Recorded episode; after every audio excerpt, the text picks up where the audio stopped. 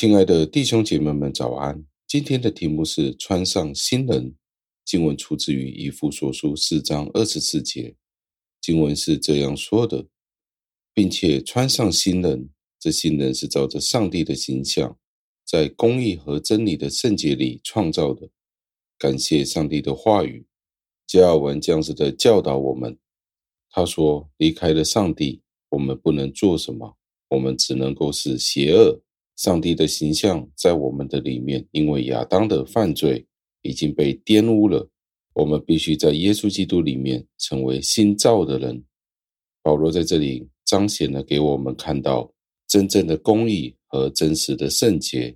公义这个字的意思是健全和正直，所以我们必须与我们的邻舍一同生活的时候，我们没有欺骗，没有恶意，没有故意的恶作剧。我们给予我们的邻舍他们所应当拥有的，我们都应该用健全的方向在上帝的面前居住。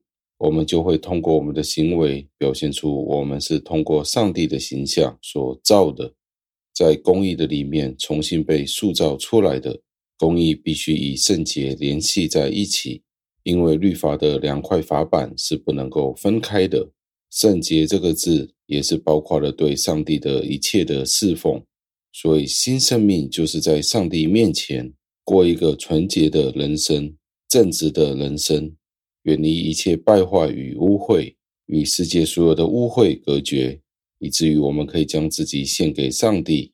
同一时间，我们必须正直的与邻舍一起同行，完成这两件事，才是基督徒生活完美的，而且是必须的生活。到最后，让我们默想。亚当在公义与圣洁里面被造，但是他的堕落却影响了世世代代。在基督的里面，我们重新被塑造成为新人，在公义和圣洁当中，我们重新的在被造。这是一个令人震惊的道理。